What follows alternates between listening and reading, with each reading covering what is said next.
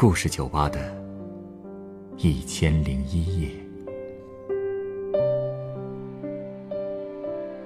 本节目由北京人民广播电台故事广播与凤凰网有故事的人频道联合制作。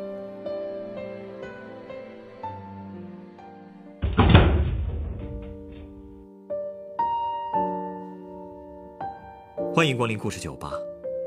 今天来到酒吧的这位客人，曾经拥有一个和谐美满的家庭，丈夫事业有成，女儿聪明乖巧。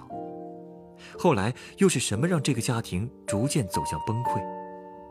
一桩人命案，又是怎样从天而降的呢？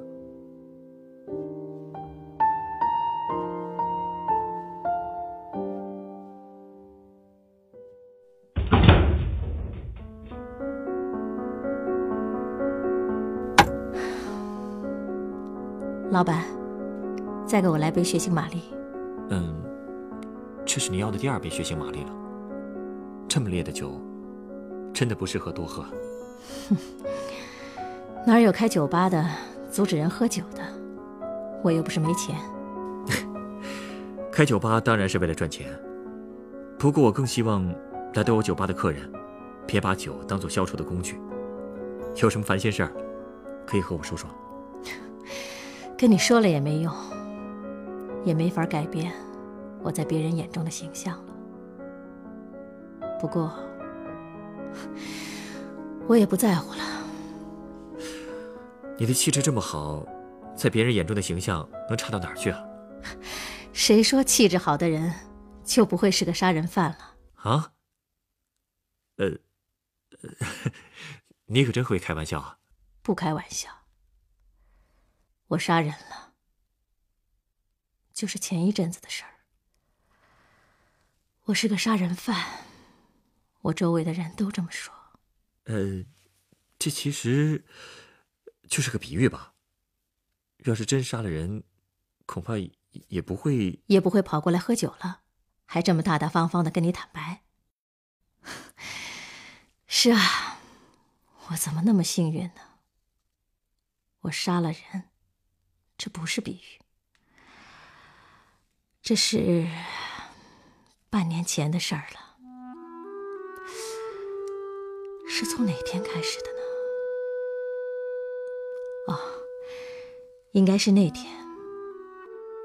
那天晚上，我在家炒完菜，等着我老公杨成和女儿蓉儿回家，可是半天没等到。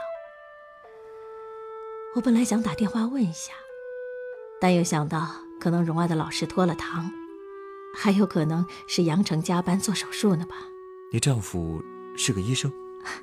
对，他是我们市医院的脑外科主任，做手术加班是常有的事儿。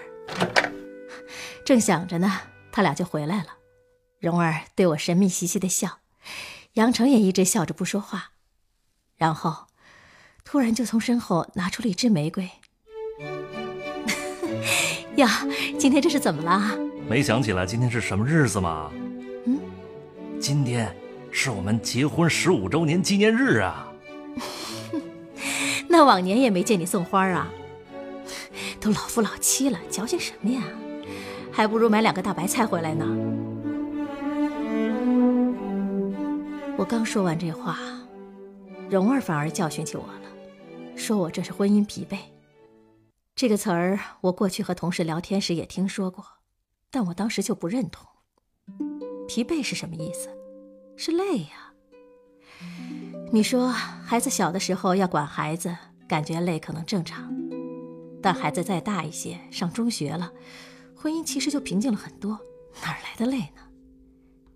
但我同事秦大姐却说，爱情就像一条河，一路波涛滚滚的。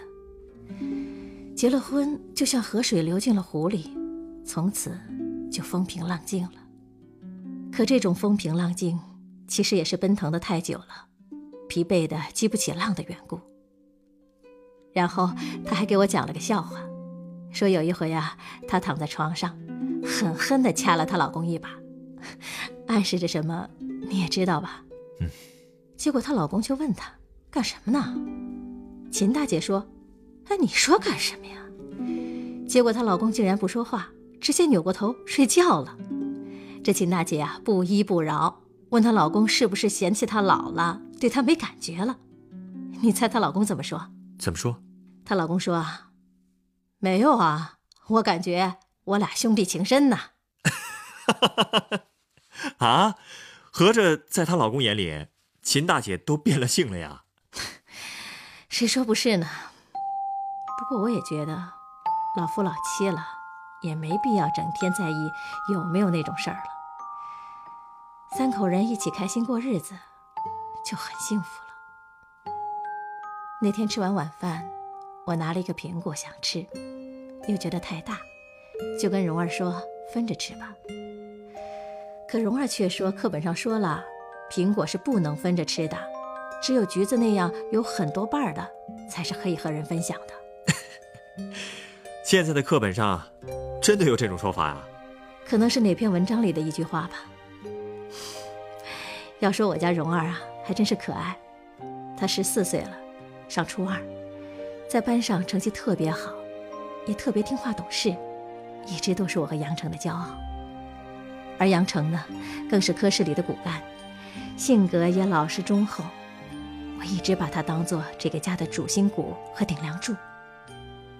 那天晚上睡觉的时候，我把秦大姐的笑话讲给她听，她也笑得不行。我问她：“哎。我在你眼里算什么呀？不会也是兄弟吧？这怎么会呢？再怎么说啊，那也得是兄妹情深吧？我可不喜欢俩男人睡一床。哎呦呦呦呦！你别掐我呀你！哎，你还想乱伦怎么着？哼！赶紧洗澡去。哎，好。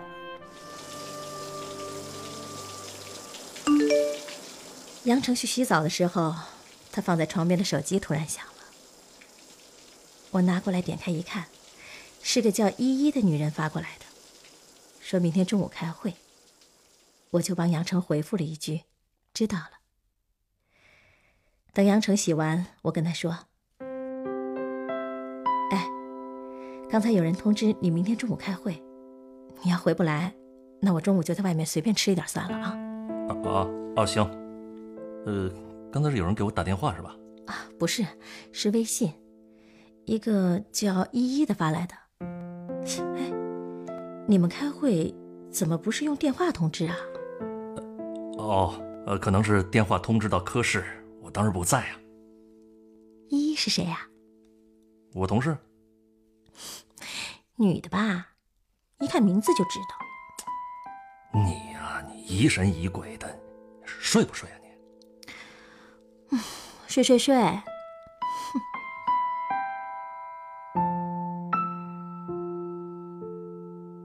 第二天在办公室闲聊的时候，我把头天晚上的事儿跟姐妹们一说，有的人就说了：“开会是严肃的事情，你以为是约会啊？还微信通知。”我当时立刻就有了一种不祥的预感，所以中午下班之后。我和一个同事换了车，开到了阳城医院的门口。没多久，我就看到阳城的车从里面出来了，副驾驶上还坐着一个女孩。啊，他真的有外遇？所谓的开会，就指这个？你觉得还有别的可能吗？我跟在他们后面，就看见车开进了我们那儿的一个老街。老街其实就是一片棚户区。我和杨成刚结婚的时候，就住在那儿。想想，还挺怀念那种生活气息的。他们去老街干什么了？我也想知道啊。我看到杨成的车停在一个院子门口，那个院子就离我们过去住的地方不远。我看到那个女孩挽着杨成进了院子。你你没拦住他吗？我当时真的很想捉奸在床的，可我还是忍住了。我当时还抱着一丝希望，希望他们进去一下就出来。可我太天真了，他们直到下午快上班的时候才出来。我等了他们一个多小时。那段时间，我想了好多好多。我想到了离婚，可蓉儿怎么办？所以，最后我决定还是牺牲自己，保护孩子。我告诉自己，一定要像什么都没发生过一样。可是这很难做到吧？是啊。那天晚上，我又偷看了他手机，发现他和依依的聊天记录全都被删除了。我当时真的恨不得摔了他的手机，可理智把我劝住了，但是眼泪却怎么也止不住。哎哎，这怎么了？这是好端端怎么哭出来了？这，来来来来，我给你擦擦来。你别管。你这，你哪儿不舒服是吧？心。他看我回答的那么决绝，就没敢再问。在吃饭的时候，我故意没有给杨成盛饭。蓉儿问我为什么不给爸爸盛饭，我也没说话。他好像感觉到了什么，饭吃得小心翼翼的。我心疼孩子，所以不停的告诉自己，一定要装作什么都没发生过。可是之后的日子。我过得一直心神不宁。有一天下午，我又鬼使神差的去了老街，站在那个院子门口发呆。真是冤家路窄，我竟然又看到了那个依依。他骑着一个小电动车从院子出来，我就一路跟着他，到了一家汗蒸馆。你跟进去了？嗯，跟进去了。我换上浴袍，特意坐在了他的身边，想跟他套套近乎。你还没结婚吧？嗯。有对象没？嗯。我看你脸上的光泽就知道了。啊？什么光泽啊？你的脸呀，就跟红富士苹果一样，看着特饱满，特甜。是吗？谢谢。哎。你对象是干什么的呀？哦，我们是同事，他是脑外科医生，特别棒的人。哦，你也在医院工作呀？嗯，我是护士。哦，我知道了。你们啊，肯定是经常一起做手术，所以就……啊，其实也不是。一开始，我只是单方面的对他挺有好感的。有一次手术特别的长，出来以后，我们俩在隔离区换鞋的时候，他身子一歪就倒在我腿上睡着了。我摇了他两下，他没醒，他实在是太累了，所以我就一直坐着，让他躺在我腿上一直睡。他睡着的样子像个孩子，我没忍住，就亲了亲他的额头，他。一直睡到了凌晨，醒来以后不停的跟我说不好意思。我当时笑着跟他说：“你太累了。”然后又说：“你睡着的样子真好看。”我就又亲了他一下，再然后我们就接吻了。哎，你说我是不是太主动了？看来，他也很爱你呀。嗯，他只是说过，有些喜欢我。说完这句话，他的表情就变得有些茫然了。我也就没再说话。看来，感觉他还是有点一厢情愿呀。是不是也说明，你丈夫和他，并不是认真的？不是认真的就可以这么出轨吗？嗯。确实不应该。之后，我就经常去汗蒸馆附近溜达。第三天，我又在汗蒸馆遇到他了。呀，咱们真有缘啊！还真是。哎，对了，我感觉你上次说到你对象的时候，好像他对你的感情没有你对他的深啊。要真是这样，这种男人还真不值得你爱。他，他其实是很负责任的男人，所以我才那么爱他。他其实有家室啊，但我还是忍不住啊。其实我也不奢求他有多爱我，我爱他就够了。但你想过结果吗？想过。嗯，没有结果。可是我又阻止不了自己，所以就不去想了。但是，我经常也会在梦里梦到我们结婚了。其实那次聊完，我都有点同情他了。可是，一想到他和杨成做的那些事儿，我又不想善罢甘休。更何况第二天中午，杨成还是没有回家吃饭。所以那天晚饭，我就想炸炸他。杨成，我昨天做了个梦，梦见咱俩还住在老街，我俩生炉子，拿扇子扇的到处都是烟。那时候啊，你确实笨手笨脚的。所以我今天中午特地去老街逛了一圈。啊？哎，巧了，我竟然看到你的车。就停在咱们原来租房子的附近。你把车借给别人了？呃，啊啊，对对对，借给一个同事了。呃，我吃完了，我我我先。啊，对了，我有个朋友在离婚，他想要女儿，但法院说要尊重女儿的选择。哎，蓉儿，假如我和你爸离婚，你愿意跟谁啊？你瞎说什么呢？蓉儿听到这里，突然就把筷子摔了，开始大吼大叫。她说她谁都不想跟，你们要是敢离婚，我就去死。说完，她就跑出了家门。我和杨成追到楼下，到处找不到他。突然看到有人指着楼顶，还有人说要报警。蓉儿跑到楼顶上去了？对，他就站在楼顶的边上。我吓得直接坐在了地上。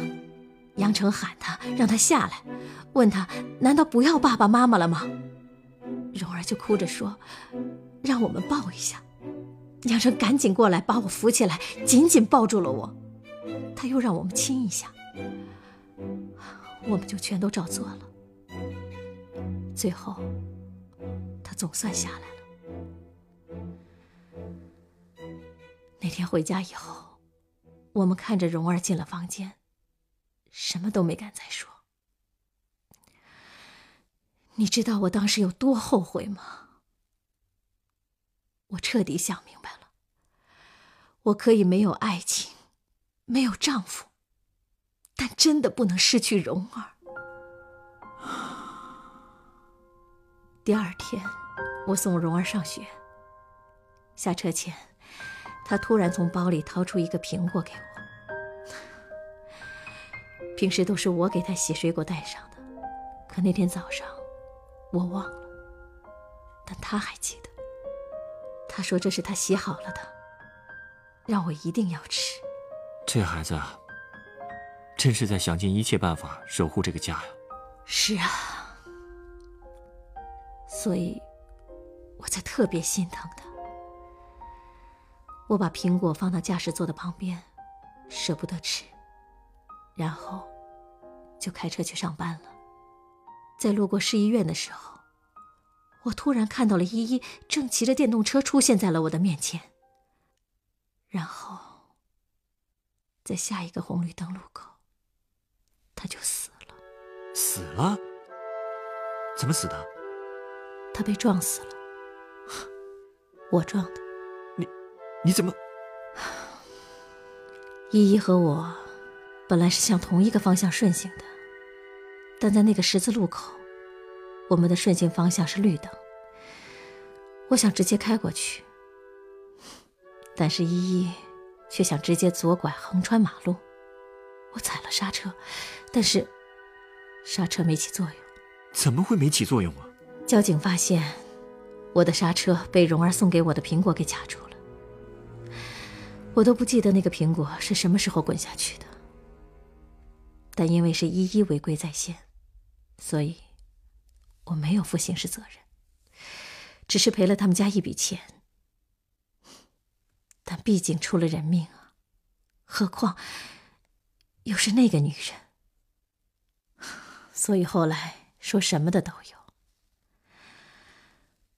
我妈也偷偷问过我是不是故意的，连我的亲妈都这么问我，我能怎么说呢？现实就是比小说还戏剧性，对不对？这种戏剧性会让人觉得，如果不是刻意安排的，都不会有人相信。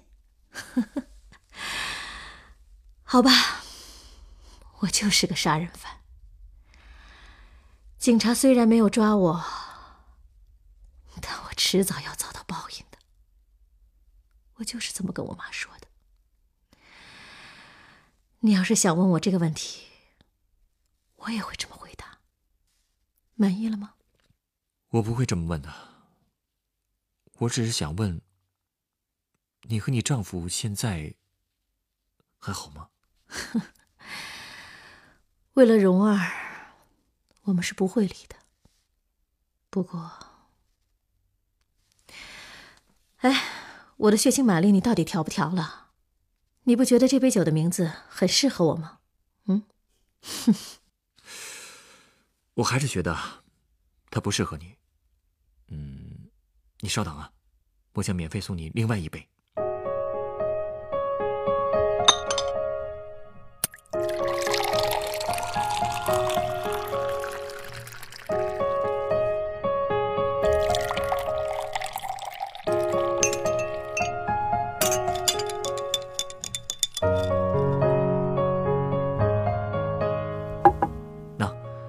这是你的鸡尾酒，它是由蓝甘酒、雪碧、朗姆酒和柠檬汁调成的，名字叫做“蓝色忧郁”。是不是因为这个故事太忧郁了，才给我调这杯酒应景？不是，送你这杯酒，主要是它的口感，你可以尝尝看。嗯，这个口感怎么形容呢？因为有雪碧吧，所以刚开始的时候觉得挺刺激、挺甜的，但是它的余味又觉得比较醇厚。雪碧和栏杆酒的混合可以创造出甜蜜的激情，但是激情过后留下的余味就是朗姆酒的理性。我觉得这不仅像是爱情与婚姻的关系，也像是人们面对问题时的心态。你丈夫因为一时冲动。引发了一系列可怕的后果。你难以控制的愤怒，也给孩子带来了很大的恐惧。至于后来的车祸，我相信，就算是为了孩子和你自己的未来，你也不会故意做出那种傻事。世界上有很多巧合，我相信大部分都不是有意为之的结果。只是我在想。如果所有人都在一开始能够理性的把控自己，多想一些自己行为给别人带来的影响和后果，是不是这个故事就不会有一个忧郁的结局了呢？